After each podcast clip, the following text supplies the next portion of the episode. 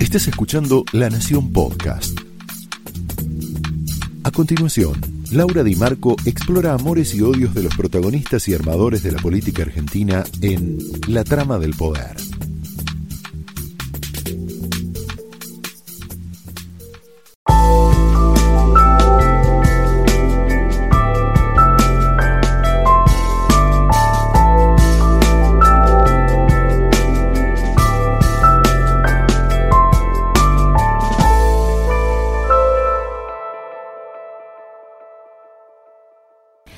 Hola, muy buenas noches, muy bienvenidos a la trama de hoy, en donde lo que arranca, lo que arrancó esta semana, es una nueva era política. Y vamos a tratar de desentrañar en este programa cuál es el pulso, la identidad de esta, de esta nueva era. Si algo quedó claro, si yo te tuviera que resumir qué es lo que quedó claro esta semana, es que Alberto Fernández y Cristina Kirchner no son lo mismo, aunque él diga que son lo mismo en algunos escenarios, como por ejemplo en el de Plaza de Mayo, donde había un público muy, muy kirchnerista, el día de la Asunción, el día de, donde Alberto Fernández hace su discurso de, apertura, de, de, presentación ante la Asamblea Legislativa, y fue un Alberto Fernández a la mañana y otro con Cristina Kirchner pegada y un público más kirchnerista duro. Dos Alberto Fernández. La diferencia es que Alberto Fernández, una de las diferencias importantes entre ellos, le puede hablar a ese 40% que no lo votó y Cristina no. Cristina no solamente no les puede hablar, sino que está ofendida con ese 40% que no la votó y a su vez los ofende con sus palabras y con sus gestos. Por momentos, Alberto Fernández se parece a esos miembros de una pareja que depende, uno depende emocionalmente del otro, y entonces se tiene que deformar para agradar a esa persona de la cual depende. En el caso de Alberto Fernández, él depende políticamente de Cristina.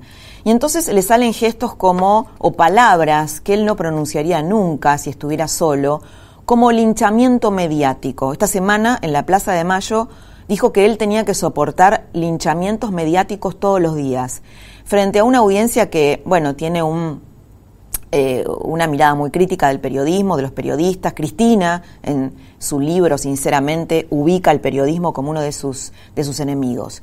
Y entonces Alberto Fernández se deforma, él que dice que tiene muchos amigos periodistas y habla con los medios y los dueños de los medios, eh, bueno, le salen estas, estas frases. Pero después vuelve a su eje, vuelve a ser él, como en el discurso que hizo en la Asamblea Legislativa. Un discurso extremadamente inteligente, básicamente para criticarla a ella sin que se ofenda. Obviamente que Cristina tomó nota de esto, pero el discurso está hecho de tal manera que eh, pueda hacer estos dos movimientos. Y te muestro por qué. Por ejemplo, Alberto mencionó en su discurso la palabra globalización. Dijo, no podemos, no podemos pensar que podemos crecer encerrándonos en nosotros mismos y yo creo en la globalización. Esto es una crítica directa a la última etapa de Cristina Kirchner. La palabra globalización es eh, endemoniada para el kirchnerismo duro. Otra manera de diferenciarse fue haber mencionado a Esteban Rigui, procurador general de la Nación en el 2012, ¿te acordás? Eh, Vudú ya estaba complicado en el caso Chicone y lo denuncia públicamente a Esteban Rigui, que era una figura emblemática del setentismo, una figura que había sido miembro fundador del, del grupo Calafate y finalmente Cristina se termina liando con, con y le suelta la mano a Rigui que termina renunciando. Alberto Fernández dijo que fue su maestro Rigui.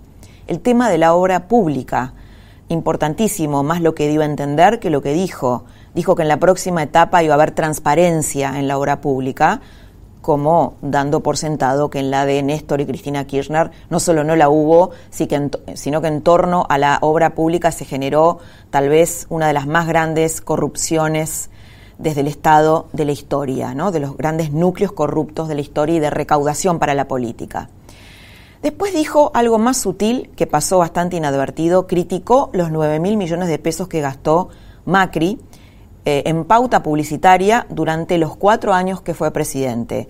¿Sabes cuánto gastó Cristina Kirchner en el 2015 en pauta publicitaria? Lo mismo, 9 mil millones de pesos, lo que Macri gastó en cuatro años.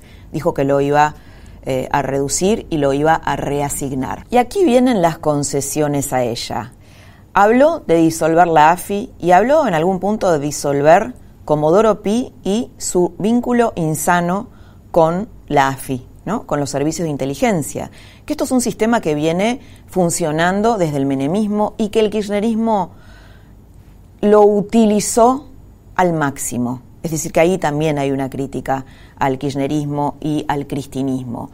Pero tal vez la parte más complicada es cuando habló de reformar el sistema judicial. ¿A qué se refiere esto? Reformar el sistema judicial. Porque Alberto Fernández tiene, como, este, como esta pareja que se deforma, un mandato, que es generar, eh, conseguir la impunidad de Cristina Kirchner. Y ahí dijo un nunca más, ¿no? Un nunca más para la asociación entre servicios de inteligencia y justicia, que tal vez fue la asociación más perversa que tuvo la democracia desde la recuperación democrática de Alfonsín.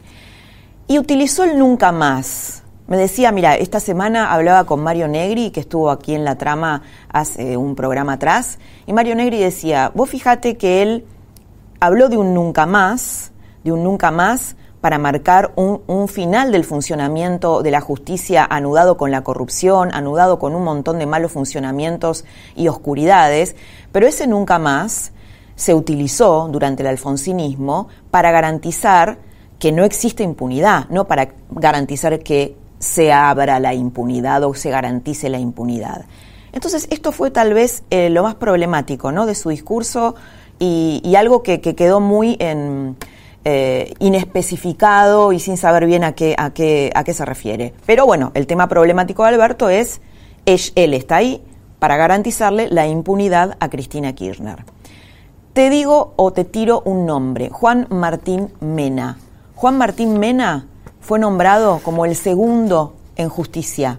Juan Martín Mena es una persona muy ligada a Cristina Kirchner, fue espía estuvo en la AFI de Cristina Kirchner y es lo que Alberto Fernández diría un operador judicial. Bueno, este operador judicial va a ser el segundo en el Ministerio de Justicia. Las transfiguraciones del nuevo presidente. Vamos a la escena de la Plaza de Mayo. Cristina ahí le recomendó a Alberto Fernández una frase que usó Eva Perón en sus últimos días de vida según Felipe Piña. La idea de la frase es similar. Le dijo algo así como que él tenía que confiar en el pueblo, porque el pueblo siempre iba a ser fiel, ¿no? Bueno, Evita le dijo lo mismo a Perón en sus últimos días. Le dijo que, que tenía que apoyarse en los pobres porque los pobres siempre iban a ser fieles. Utilizó esta frase. Cristina habla de pueblo, nunca habla de ciudadanos. Alberto Fernández habla de diversidad, de pluralismo.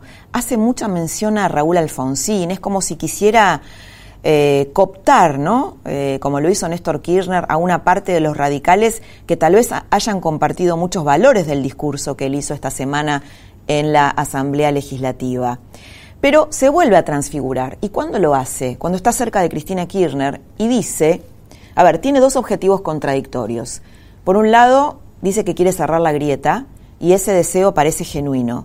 Por otro lado, dice que los que se acaban de ir, es decir, Macri y su grupo, ha destrozado el país. No solamente lo ha destrozado, sino que él lo que dijo fue, cuando nosotros no nos unimos, cuando no estamos nosotros, es decir, cuando no está el peronismo, que es el único que supuestamente garantiza que el pueblo sea representado o que los intereses del pueblo sean satisfechos, vienen los de siempre. ¿Quiénes son los de siempre? Los de siempre son los que endeudan el país, los que arman un país para pocos, los que responden a intereses extranjeros, y de esta manera lo que hace es ofender al 40% de personas que votó a ese gobierno, cuando en realidad los quiere incluir.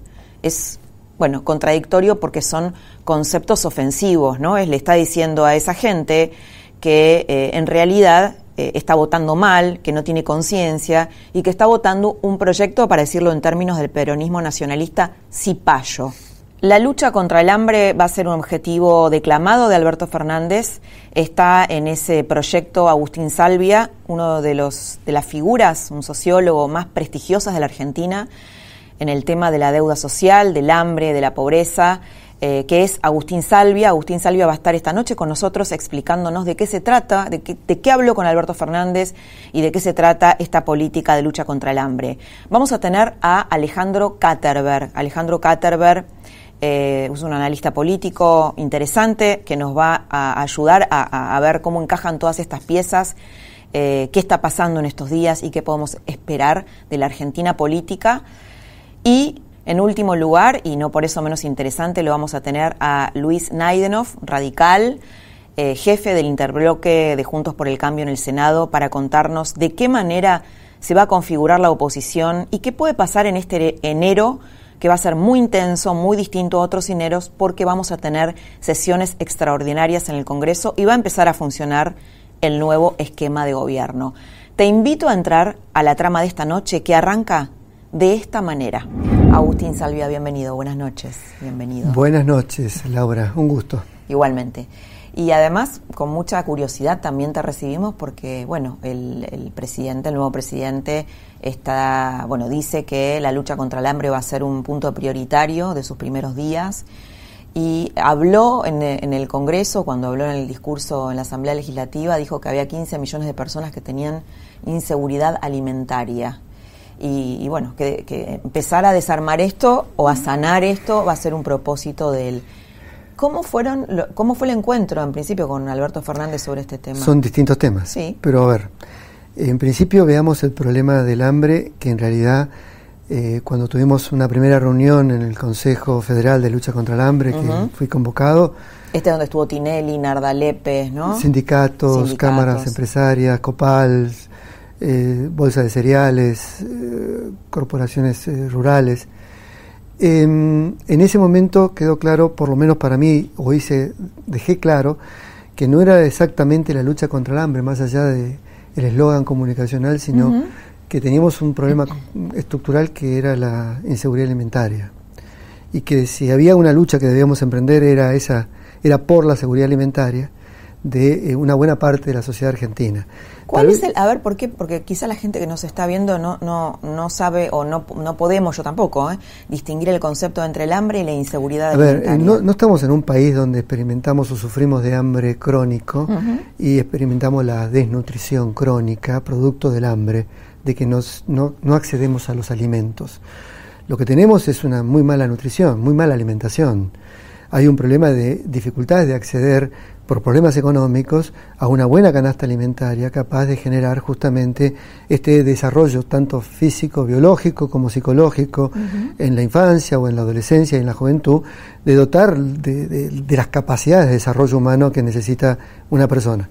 Esto eh, se llama seguridad alimentaria en términos de garantizar tanto el sistema desde la producción, la comercialización, la distribución, hasta el acceso, hasta la mesa familiar, de una buena y sana alimentación. Uh -huh. Esto en Argentina tiene mediciones hechas ¿no? por nosotros, por el Observatorio de la Deuda Social Argentina, a través de una encuesta que lleva adelante tanto el Departamento de Agricultura de Estados Unidos como la FAO, Ajá. en donde uno de los indicadores es la inseguridad alimentaria severa, que se mide o se registra cuando hay experiencias de hambre frecuente en el hogar.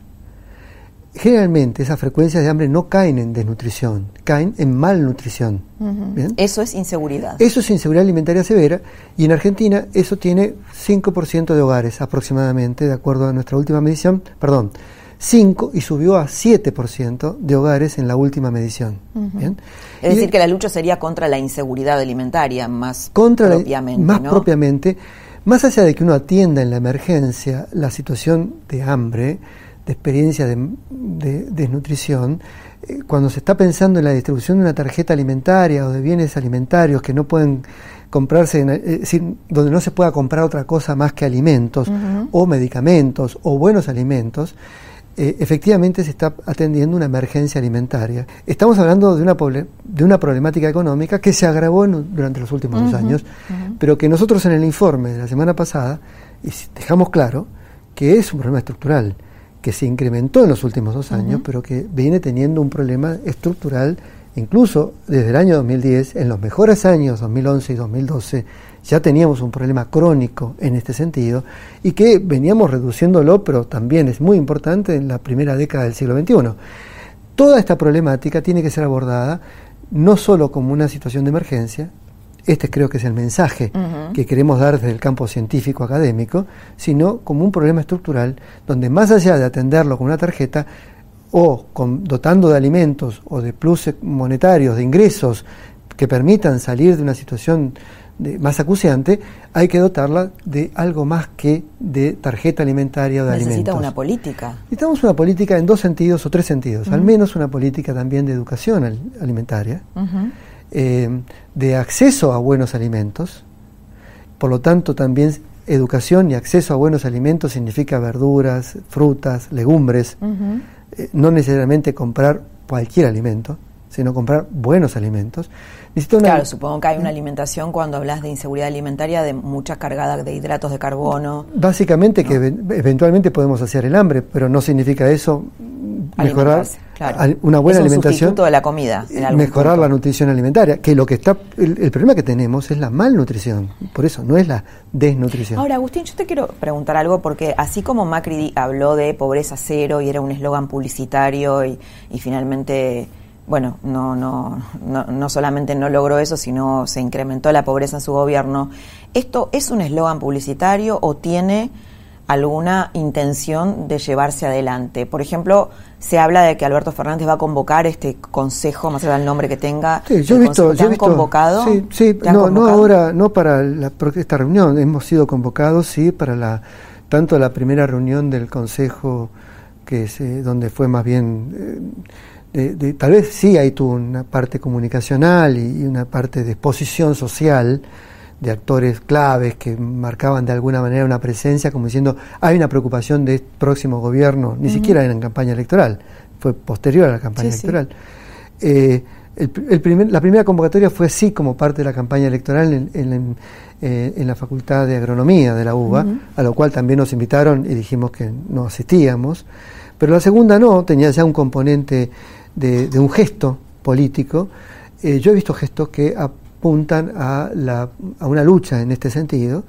Eh, sí también eh, hemos querido destacar que lo importante no es quienes estaban en esa mesa, que cuanto más juntemos en una mesa para acordar en la lucha contra la inseguridad alimentaria es muy bueno, sino quienes faltaban en esa mesa y en esa mesa faltaba todo el equipo, todo el conglomerado científico técnico argentino que es capaz de generar buenos alimentos, distribuirlos, producirlos, distribuirlos y que efectivamente la, eh, eh, haya una dieta alimentaria, una canasta saludable, eh, regional, incluso que sea, que sea accesible a las familias argentinas en, los pobres, en los distintos rincones del país. Todo esto lo sabe el campo científico tecnológico y, y de ahí hubo una segunda reunión que en donde justamente fue convocado este conglomerado, pero no tuvo tanta prensa ni tuvo difusión alguna. Pero, ¿Y cómo se va a llevar adelante, no? Concretamente, porque vos decías, bueno, una buena política eh, tendría que ser, bueno, habría que haber, eh, tendría que tener educación, ¿no? Alimentaria. Eh, en principio y después cómo em, conectás porque es caro alimentarse bien. Bien, a ver, uno es lo que puede, no sé qué es lo que se está pensando. Mm. Sí sé los anuncios que se han hecho y cuánto nos ha llegado cuando nos hemos reunido en esas condiciones eh, lo que es la voluntad o la, propuesta que tiene el ministro de Desarrollo Social en cuanto a llevar adelante una tarjeta alimentaria que permita solo comprar alimentos eh, a quienes hoy por hoy están en condiciones de pobreza y o reciben incluso la asignación universal por hijo o algún otro programa y dotarlos de un ingreso complementario a través de esta tarjeta que permita comprar esto. O sea, sería una tarjeta como otra asignación. Como otra asignación que no permite sacar dinero, sino simplemente comprar, alimentos. A lo cual cabe destacar algunos problemas que puede tener esa tarjeta, que hacemos en lugares rurales de altos niveles de concentración de pobreza, de muy baja urbanización, donde no hay un postnet donde pasar esa tarjeta, qué ocurre en donde cómo dotar al mismo tiempo de buenos alimentos naturales, frutas, hortalizas, en donde y, de esos postnets solo se pueden realizar en supermercados, donde no hay esos supermercados o donde uno termina concentrando el gasto social vinculado a esto, una fuerte concentración de supermercados o de cadenas alimentarias ya concentradas y no favorecer el desarrollo de la agricultura familiar o de cadenas alternativas o cooperativas que a su vez generarían empleo y producirían sinergia en este sentido. Pero todo esto es parte de las recomendaciones. Yo nos, y nosotros estamos para cooperar o colaborar y en todo caso asesorar desde un observatorio de evaluación, monitoreo y eventualmente propuestas de rediseño a una política de un gobierno, pero que pretendemos sea una política de Estado esta fue también nuestra eh, mirada y nuestra postura. Eh, no queremos ser cooptados por un gobierno para legitimar malas políticas. Claro, entiendo. Queremos, sí, es que mi pregunta a, qué grado de intencionalidad tenía esto, un poco apuntaba a eso, ¿no? Porque además el observatorio es muy prestigioso, vos también, entonces obviamente un nuevo gobierno quiere eh, cooptar esas figuras prestigiosas. Por eso, entonces eh, el, planteo fue, no es Albia, es el Observatorio de Social de la Universidad Católica Argentina, que tiene que ser convocado, tiene que haber un marco institucional, eh, de un convenio, un acuerdo para contribuir y colaborar, tiene que ser una política de Estado que supere lo que puede ser la administración de un gobierno, tiene que haber gestos claros acerca de que esto efectivamente se pretende con esto llevar adelante una política que supere eh, digamos, eh, las ficciones comunicacionales, que efectivamente se pueda concretar. En ese campo nosotros eh, estamos dispuestos a cooperar. Eh, está INECO también y hay otros centros académicos que... INECO de Facundo Manes. De Facundo Manes que, que podrían contribuir, eh, equipos nutricionales que deberían contribuir, equipos del INTI y del INTA que deberían estar presentes dentro, ya no de ese consejo, sino de este observatorio donde estemos es un observatorio que observaría el trabajo del consejo. Que evaluaría, El trabajo esas políticas y efectivamente propondría mejoras y alternativas y superaciones a esto. Ahora, todo esto es parte de un programa estructural que, más allá de atenderlo en la emergencia, poco sería, poco favor le haríamos a la Argentina si pensamos que eh, un indicador de éxito sería multiplicar las tarjetas alimentarias y multiplicar los comedores escolares o mejorar los comedores comunitarios.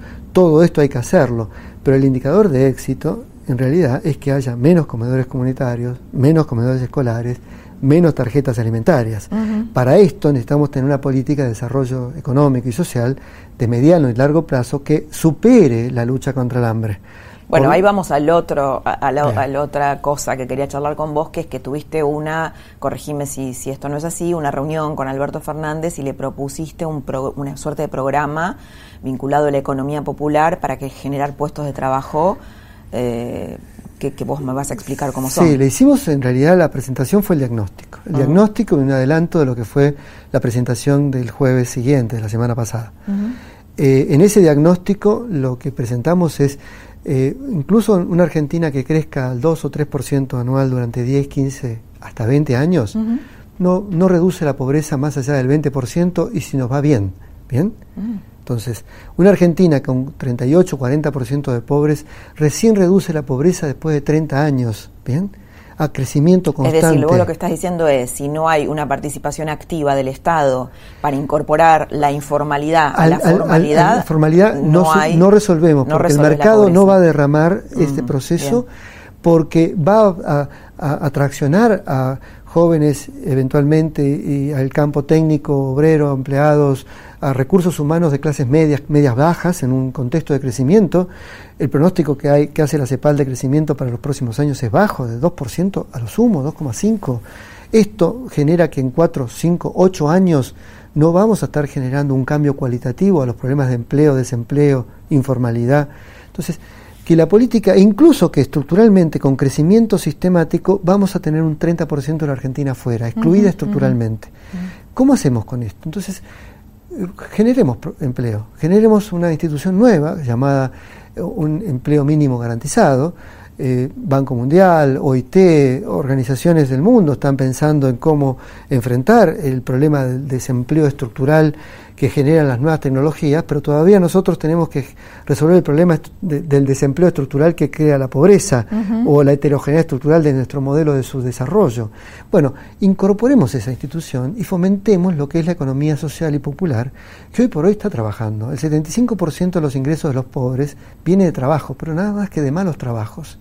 Si tenemos 4 millones de hogares pobres, dando un buen empleo por hogar, bajamos en 5 años si esto lo hacemos sistemáticamente, creando 800.000 empleos por año, en 5 años cambiemos la ecuación, en 10 años 400.000 empleos, buenos empleos, creemos buenos empleos a cargo del Estado, pero que no los ejecute el Estado. Ah, claro, ¿Eh? porque ahí te van a ¿Eh? estar diciendo, bueno, vamos a incrementar el gasto del Estado. Sí, sí, pero tal vez, y esto tiene un valor, tiene un valor 2,5% del PBI en 5 años o en 10 años, 2,5%, bajamos la pobreza a nivel del 10% de los hogares, 15% de la población erradicamos la indigencia. ¿Cómo sería, Agustín? Eh, ¿Por qué no lo bajamos un poquito a, un ejemplo concreto? Bien, no, hoy por hoy si, hoy, si en términos territoriales tiene que tener un, este modelo tiene que no puede estar administrado por un Ministerio de Desarrollo Nacional, tiene que bajar a las intendencias, a los, municipios, tiene que tiene que estar administrado por un fideicomiso, los fondos, un fideicomiso que no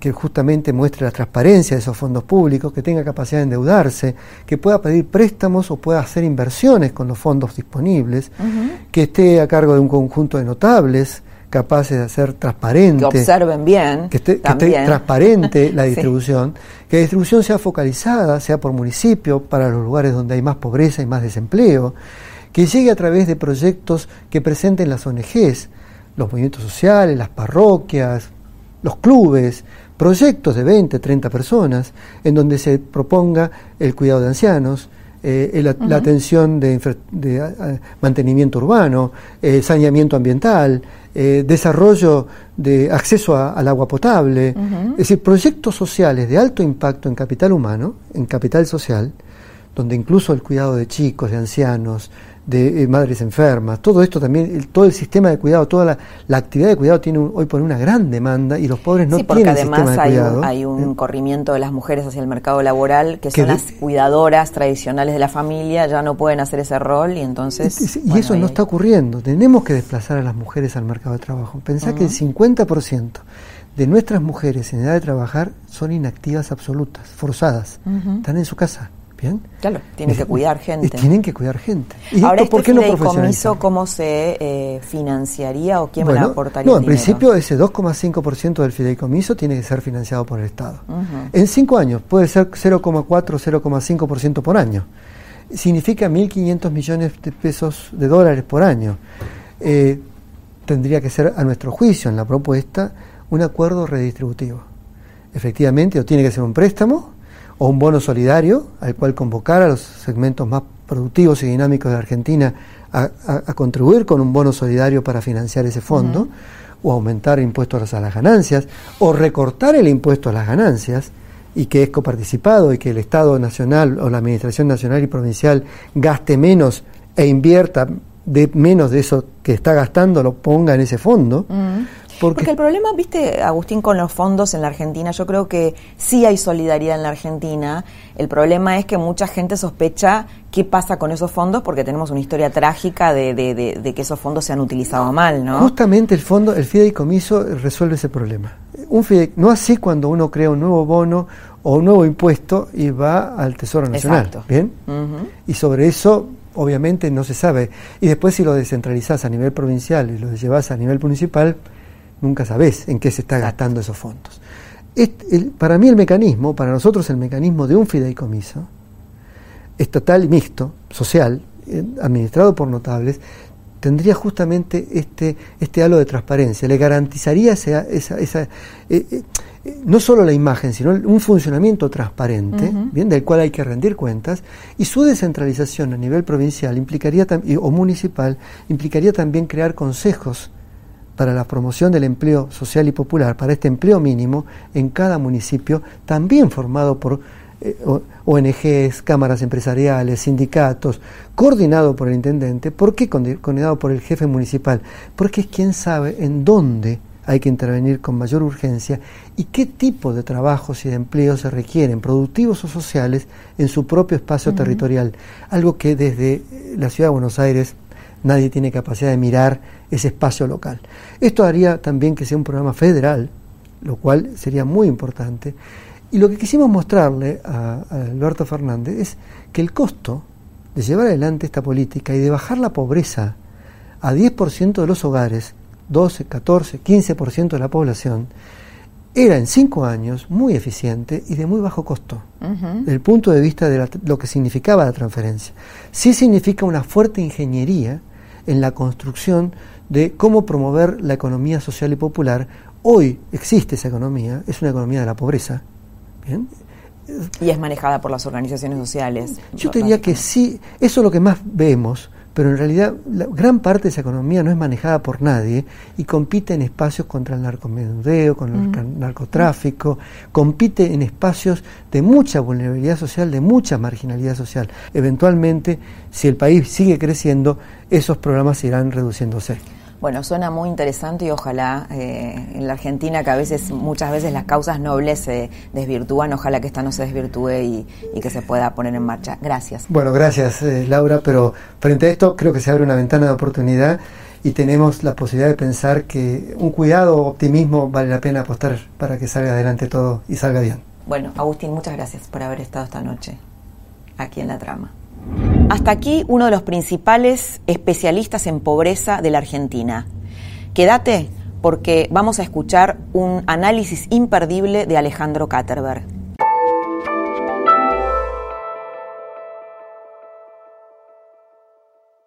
Vamos a charlar ahora con Alejandro Katterberg, politólogo y encuestador, y vamos a hablar de, eh, de Alberto Fernández, sus primeras medidas y el balance de esta semana de la transición del poder.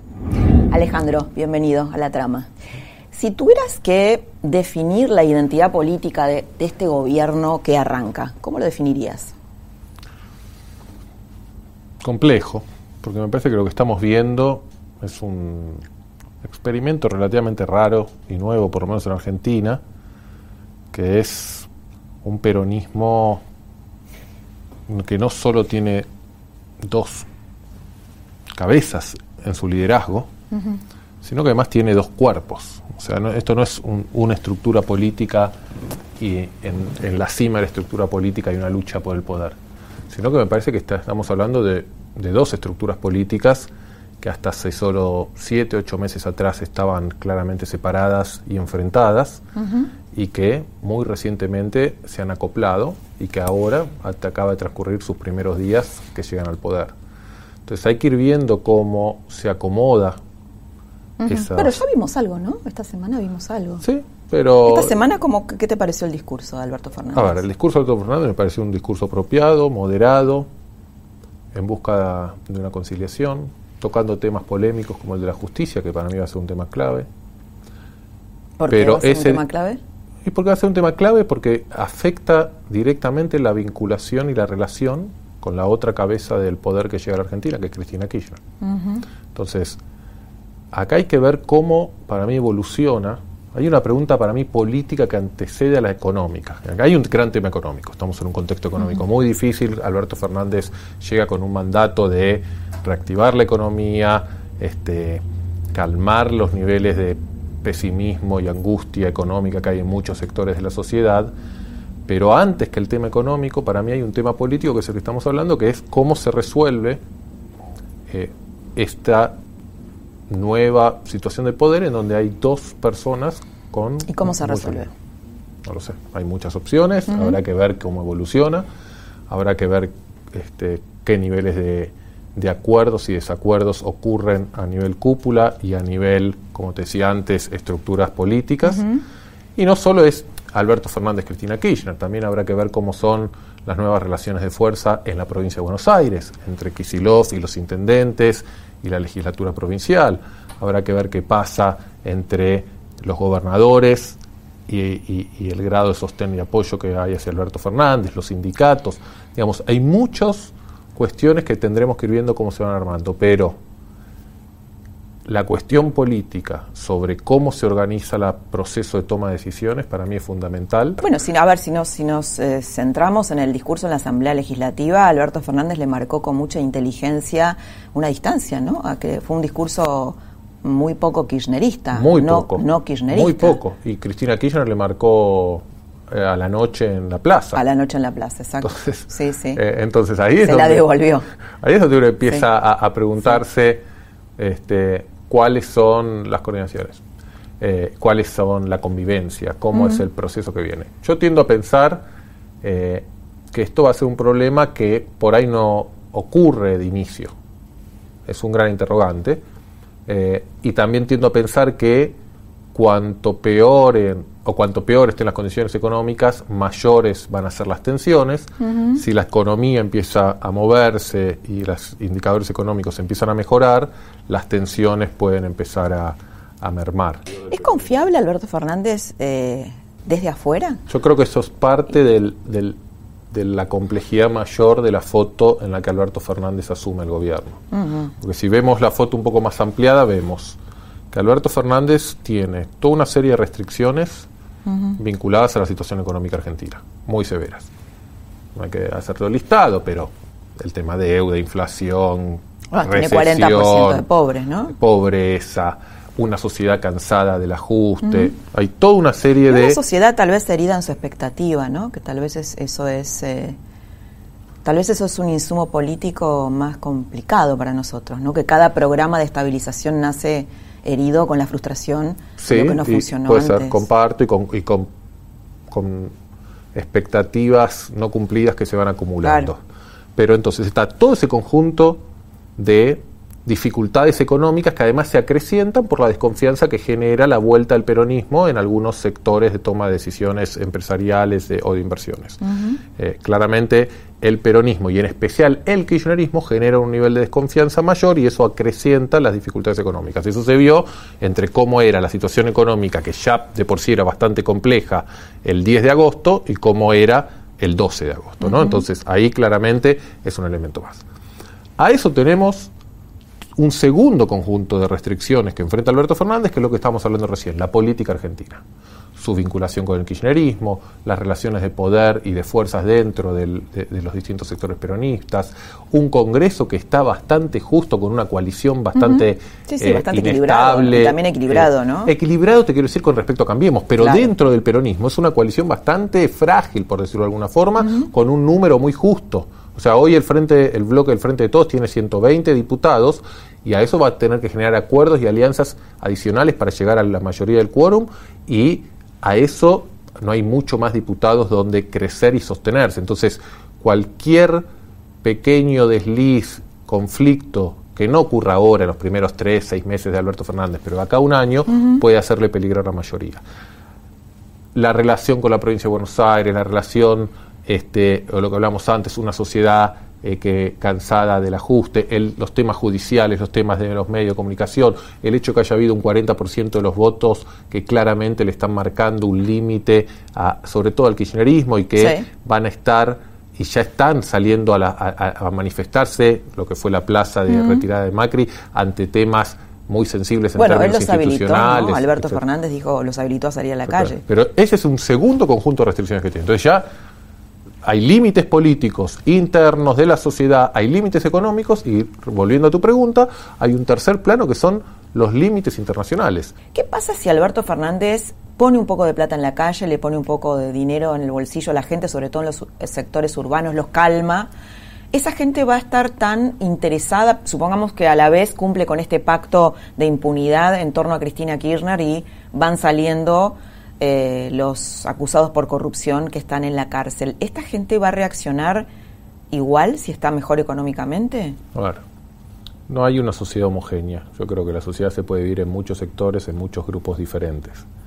Parece que lo que esta elección dejó en claro es que hay un sector de la sociedad argentina que no es nuevo, es histórico, eh, alrededor de un tercio de los votantes argentinos que no votan el peronismo, que rechazan el peronismo, que rechazan muy fuertemente la figura de Cristina Kirchner, mucho más que la del peronismo en sí mismo, eh, y que tienen una agenda de demandas que siempre lo económico influye y es muy importante, pero que temas institucionales toman una relevancia mayor. Entonces, independientemente, te diría Laura, de cómo vaya la economía, hay al menos una fracción muy grande de la sociedad argentina pareciera que va a estar muy activa en cuestionar y marcar lo que perciban como avasallamiento sobre temas de libertades individuales, de justicia, de calidad institucional. Después que pase con ese tercio del medio, del ciudadano promedio, y eso ya es más relativo. generalmente, cuando la economía crece eh, y, se da vuelta y sectores sociales que habían perdido el trabajo o venían sufriendo o tenían consumos retrasados logran recuperar y mejorar su calidad de vida, tienden a ser un poco más flexibles con los temas institucionales. Alejandro, muchas gracias. por gracias por la invitación. Hasta acá un análisis político de Katterberg eh, de fondo de la Argentina. Quédate porque ahora viene un hombre clave, es Luis Naidenov, el hombre que va a liderar a Juntos por el Cambio en el Senado de la Nación, el que va a estar encargado de hacer acuerdos y de también ponerle límites al frente de todos al gobierno de Alberto Fernández.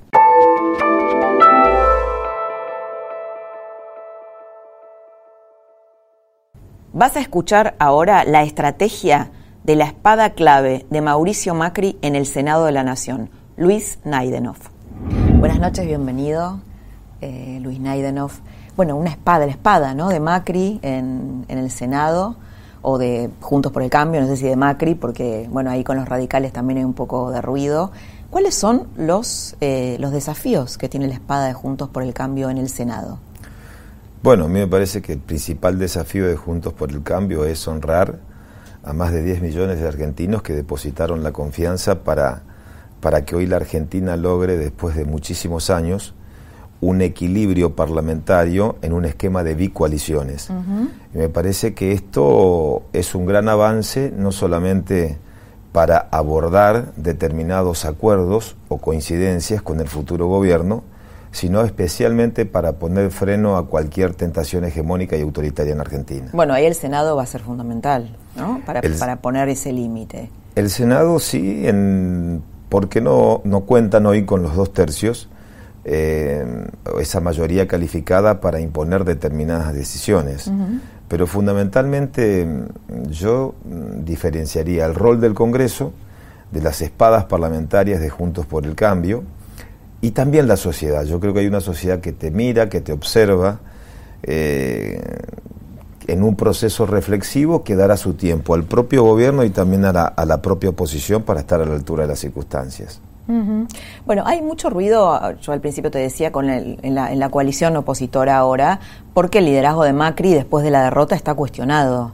¿Cuál es tu mirada sobre eso? Hay sectores del radicalismo que están pidiendo una conducción más horizontal. La gente, por otro lado, dice, no, nosotros, para nosotros Macri es nuestro líder, mucha gente, ¿no? Que lo fue a despedir en la última marcha, que fue a las marchas del Si Se Puede. ¿Cómo lo ven ustedes? Bueno, yo creo que la, la responsabilidad de Juntos por el Cambio no pasa por discutir liderazgos. La responsabilidad es cohesionar una, una coalición que funcionó eh, en el ámbito parlamentario de manera aceitada, pero quizás por los tiempos y por lo que se priorizó en el 2015, que fue este, este intento de frenar el populismo y a la hegemonía del vamos por todo, eh, de alguna manera no logró armonizar en el ámbito del poder ejecutivo. Es decir, tampoco nos, nos, olvidemos que tenemos un sistema presidencialista. Claro, no fue una coalición de gobierno. No fue una coalición de gobierno en el sentido real, porque a la coalición le faltó como instancia preliminar los acuerdos básicos que tienen que ver con la instrumentación de políticas de Estado. Creo que iniciamos una segunda etapa. Y los ningunearon un poquito, ¿no? No, yo no acompaño la teoría de que nos han ninguneado. Cuando apostaban al fracaso, esta coalición terminó de manera eh, exitosa en el ámbito parlamentario y yo creo que en el Ejecutivo el radicalismo actuó con muchísima responsabilidad. Vos no te olvides que las, los esquemas de coaliciones en la Argentina han fracasado porque las discusiones internas terminaron en ruptura. Creo que nuestra responsabilidad fue acompañar, marcar la cancha en algunas políticas que no coincidíamos con, las decisiones eh, del, del, gobierno, por ejemplo en materia tarifarias, en materia de retenciones, en el aplanamiento de las tarifas. Bueno, vos acercás tus propuestas y el que ejecute y el que decide es el presidente. Y creo que en algunas cosas se tomaron nota al final del camino, con el aplanamiento de tarifas, con las retenciones que fueron necesarias e importantes cuando se dio el primer salto devaluatorio en Argentina, después de la crisis justamente de, de, la suba de la tasa de interés de las reservas de Estados Unidos que generó eh, la implosión de mercados o el financiamiento en la Argentina. Pero me parece a mí que el radicalismo tuvo un, sentido de responsabilidad en función de la hora crítica del país. Yo creo que si algo le faltó al gobierno, fue subestimar la magnitud de las hipotecas que se heredaron en el 2015. ¿Y Alberto Fernández eh, las, las evalúa bien o también las subestima? Bueno, eh, yo no comparto el diagnóstico en cuanto a los números, hay mucho para discutir. Claro, ahora va a haber una lucha por, por el relato de la herencia, ¿no? Sí, pero... ¿Cuánto dejaron, cuánto no dejaron? Si entramos en, en la puja de relatos, mm. algunos se quedarán con la tierra arrasada, yo te puedo hablar de campo minado, y si es puja de relato, me parece que perdemos el sentido común de encontrar algún acuerdo para solucionar los problemas irresueltos de la Argentina de décadas. Ahora, en el, en el discurso de la, ante la Asamblea Legislativa y otras veces, eh, Alberto Fernández habla mucho de Raúl Alfonsín y tuvo como un discurso bastante alfonsinista en algún punto. ¿Querrá Alberto Fernández seducir políticamente a, los radicales de, de, la coalición opositora? Si, ese, si esa fue su intención, se equivoca. Eh, porque lo mejor que le puede pasar a la Argentina son eh, coaliciones bien plantadas del Parlamento para encontrar puntos de acuerdo. Yo creo que el mensaje tuvo otra dirección. A mí me parece que Alberto Fernández, de alguna manera, lo citó Alfonsín como el hombre que inició un proceso democrático en la Argentina inconcluso en la búsqueda de consensos. En la mm. búsqueda de consensos.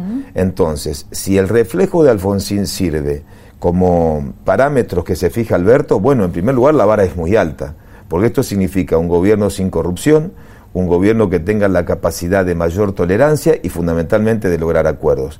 El desafío, bueno, es enorme. Eh, la pelota está en la cancha del presidente.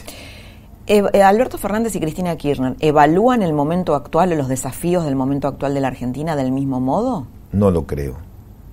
¿Por qué? Por los gestos, por las formas, por los discursos, por las contradicciones. Y eso es un problema, debería ser un problema para la Argentina, digo, porque del diagnóstico depende las políticas. Es un problema que lo tiene que resolver el frente de todos. No hay margen en la Argentina y especialmente en el peronismo para, para el ejercicio de un poder dual. Este es un sistema presidencialista y el poder lo ejerce el presidente. Cuando el poder es dual, podés terminar eh, eh, en algunos dolores de cabeza. Y es, ahí, y es ahí donde yo radico la incertidumbre de la coalición que va a gobernar la Argentina. Hablando con algunos radicales, eh, algunos dicen, bueno, si el radicalismo no tiene un candidato presidencial para el próximo turno, podría perder su identidad, podría diluirse. y aparece ahí la figura de Lustó, que también compitieron ustedes por la jefatura del interbloque en el Senado. dos preguntas son, ¿cómo se resolvió esa competencia, que finalmente la ganaste vos? Y si compartís este diagnóstico, ¿no? que deberían generar un candidato a presidente de cara al próximo turno. Primero, el radicalismo tiene una presencia cultural, es parte de la cultura política en la Argentina como lo es el peronismo. Por lo tanto, la vigencia de un partido de más de 120 años eh, no tiene nada que ver con eh, emergentes de liderazgos circunstanciales. Ahora bien, como partido, dependerá del radicalismo tener la capacidad de lograr una fuerte inserción social que hoy no la tiene para construir un liderazgo. Un liderazgo que tenga la capacidad de lograr una seducción del, propio electorado y la propia ciudadanía, porque vos tenés o el partido que se, mira al ombligo y habla a los radicales y habla el idioma de los radicales, o con la nostalgia de lo que fue, o un partido que tenga la capacidad de construir un presente y un futuro distinto. Yo creo que tenemos enormes activos. Martín Lustó es un gran activo del partido. Eh, Alfredo Cornejo, eh, que fue gobernador de Mendoza, Gerardo Morales. Pero bueno, hay que construir un proyecto colectivo donde nosotros tengamos la capacidad de, transmitirle a la sociedad cuál es el pensamiento de la Argentina para los tiempos. Yo sinceramente creo que en realidad no veo en la política argentina ninguna fuerza que te hable para los tiempos. En los últimos años nos encerramos con el discurso o con una grieta que de alguna manera hay que diferenciar la polarización que existe en política de la grieta que es mucho más profunda, que es la negación del propio adversario. Claro. Y eso te impide... Además, además, tiene odio, ¿no? Y tiene rencor y... Sí, tiene una utilización perversa. Tiene una utilización perversa, que a veces cuando se tensa la cuerda puede terminar de la peor manera. Pero creo que el desafío nuestro es hablar a los tiempos y seducir y contagiar con un proyecto que tenga la capacidad de generar una fuerte contención política, social y cultural en la Argentina. Ahora, bueno, este lo tiene que resolver el radicalismo. En segundo lugar, no hubo pujas por la presidencia de bloque, hubo acuerdo. En ningún momento eh, se forjó, yo lo hablé con Martín, la idea de que Martín presida el bloque en absoluto.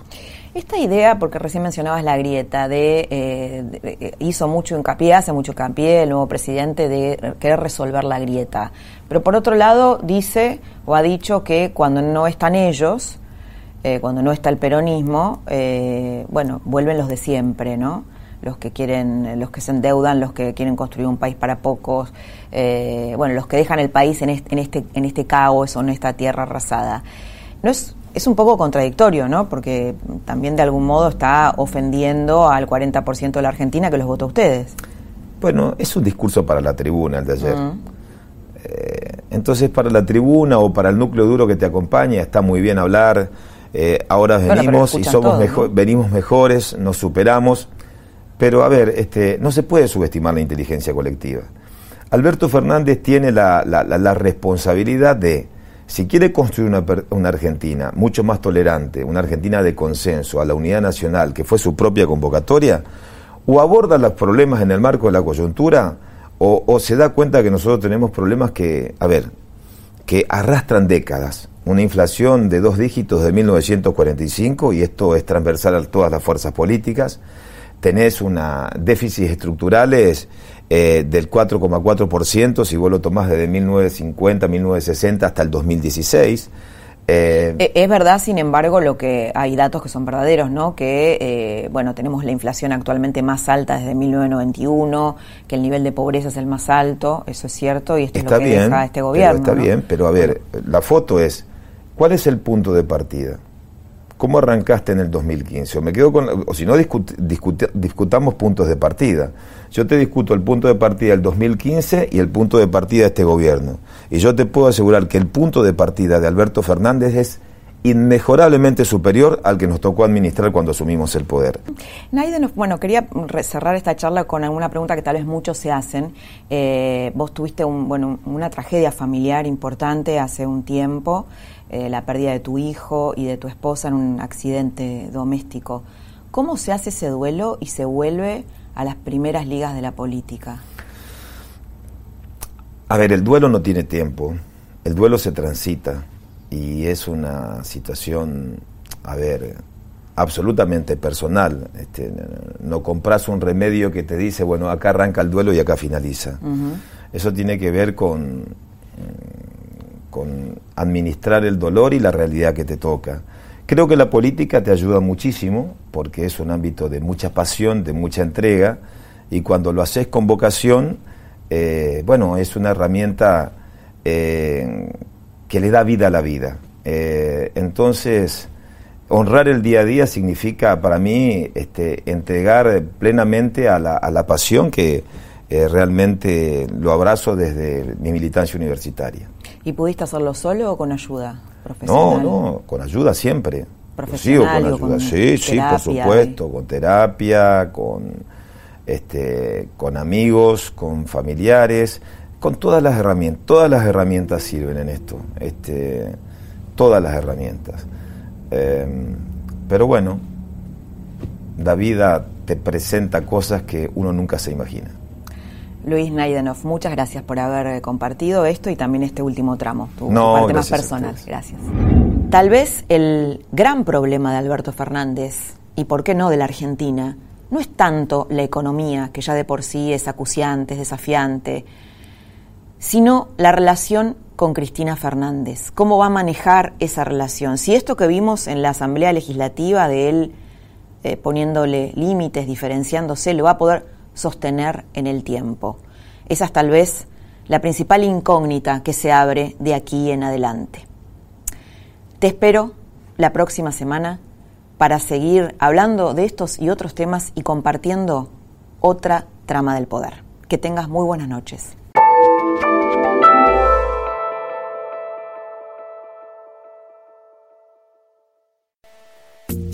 Esto fue La Trama del Poder con Laura Di Marco, un podcast exclusivo de la Nación.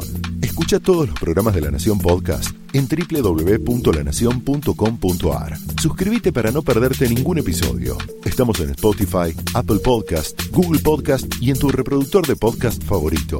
Seguí escuchando La Nación Podcast.